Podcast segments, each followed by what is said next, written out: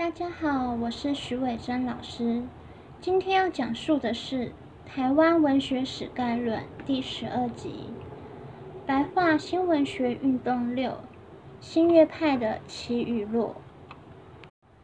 上一集呢，我们讲到中国白话新诗最早的开拓者是胡适。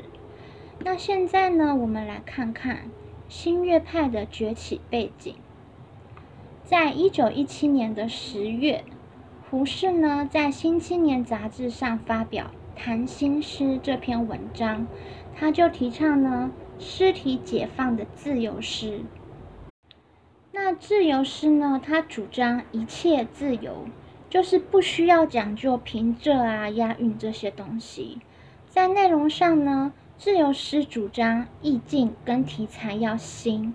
而且呢，他们注重在描写生活、表达哲理，并且呢，他们希望是用乐观的精神去写诗，这样子。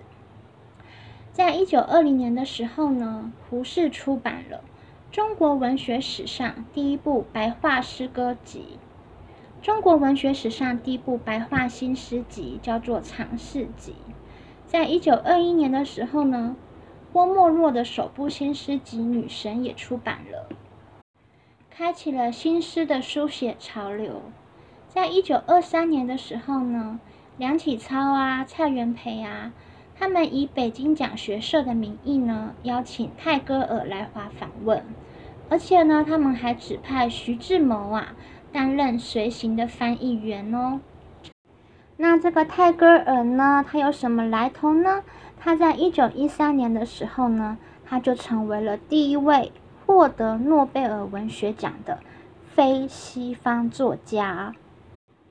因此呢，在泰戈尔来到中国之前呢，他就是白话文新文学运动的领导人，像是陈独秀啊、茅盾啊、郑振铎等人的偶像哦。他们都很开心能够翻译泰戈尔的作品，发表在杂志上面。在一九二三年的时候呢，胡适啊、梁启超、徐志摩、林徽因、闻一多、梁实秋、陈元等人啊，他们就创建一个文学团体。那徐志摩呢，他就以泰戈尔的散文诗《新月集》，将这个文学团体命名为新月社。在胡适提倡新诗的二十年代早期呢，就开始出现了自由诗的诗人。有胡适啊、郭沫若啊、刘半农啊、刘大白啊、朱自清等人。那新诗的出现呢，其实是跟美国的翻译诗有密切相关的哦。像是胡适呢，他是用白话文翻译美国诗人蒂斯戴尔的作品《关不住了》。郭沫若的女神诗集呢，也是受美国诗人惠特曼的影响，着重诗句的节奏，而不用押韵。但是后来有些诗人呢，他们不认同像是自由诗这种不需要押韵的创作方式。于是呢，在一九二五年的时候啊，闻一多啊、徐志摩啊、朱湘等人呢，在《北平晨报》的副刊《诗刊》里面开始撰文提倡格律诗。在《诗刊》提刊之后呢，徐志摩、闻一多等人呢，他们就开始以新月社的名义，因为呢，新月社之前就已经成立了嘛，那他们也都是成员呐，所以呢，他们就开始在一九二八年呢，创办了《新月月刊》，发表格律诗的创作。因此呢，我们可以知道哦，一九二三年呢，新月社创立，直到一九二八年，新月社才创刊。有自己的刊物，才开始确定了新月派的风格哦。他们的风格呢，就是以倡导格律诗、以格律诗发表为主，这就是有名的新月派。因此呢，新月派又被称为格律派。新月派的诗人们呢，书写的内容呢，是以抒情为主的，在艺术形式的表现上呢，讲求音韵啊、节奏啊、格律啊。注重章句整齐、辞藻华美。这个诗派的出现呐，就是促进了后来中国新诗的发展，进入格律派蓬勃的阶段，对中国的新文化运动呢，产生了很重要的影响。闻一多当时认为呢，因为新诗的形式过分的散体化，就是散文化、散体化，所以他指出呢，诗不能够废除格律，就如同其不能废除规矩，故提出格律派的美感要点有三点：一要有音乐美，即要求诗的音节；二要有绘画美，即要求诗的词藻；三要有建筑美，即要求诗的章句。在当时呢。讲求音韵啊，节奏啊，格律，注重章句整齐、词藻华美的格律诗一出来呢，就风靡了全国。那什么是格律呢？格律就是节奏。格律派认为呢，诗之所以能够激发情感，全在于因为它的节奏的关系。许多格律诗呢，都是每节四行，每行的字数又相同。看起来方方正正的，被戏称为“豆腐干诗”。不少的诗人呢，介绍西洋的诗歌，某种形式啊，某种题材，或某个诗人的作品，尝试把西洋的诗呢移植到中国来。那这样的做法呢，其实有时候会忽略了中文的特殊性质、构造还有音韵。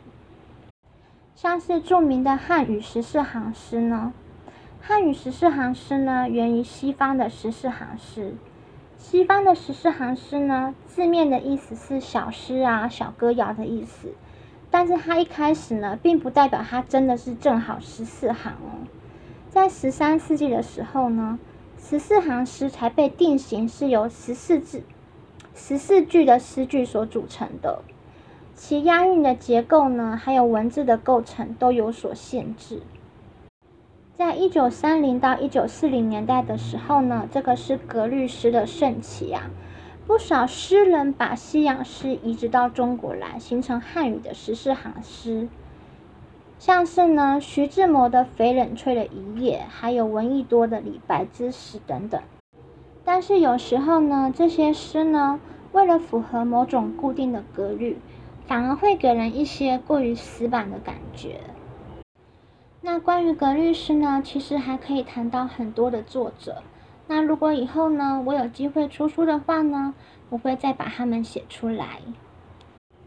在一九三一年的十一月十九日呢，那虽然呢新月派倡导的格律诗啊，在当时很红，但是呢，在徐志摩死亡之后呢，新月派的格律诗呢，也渐渐没落了。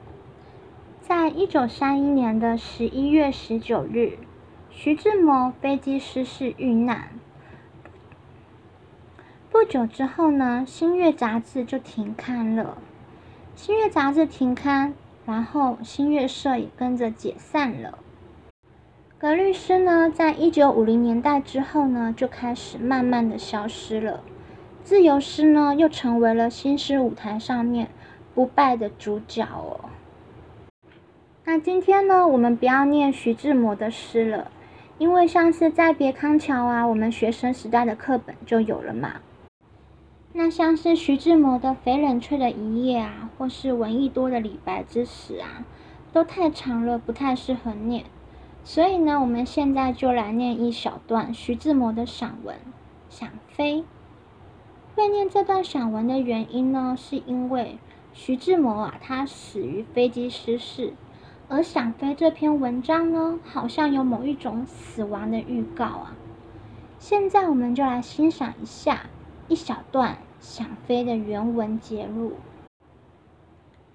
想飞，徐志摩。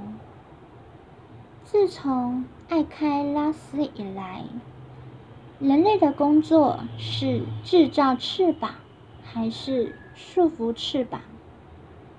这翅膀。乘上了文明的重量，还能飞吗？都是飞了来的，还都能飞了回去吗？钳住了，绕住了，压住了。这人形的鸟，会有是它第一次飞行的一天吗？同时，天上那一点子黑。已经迫近在我的头顶形成了一架鸟形的机器。忽地，机眼一侧，一球光直往下注，砰的一声炸响，炸碎了我在飞行中的幻想。青天里平添了几堆破碎的浮云。不知道，不知道这是不是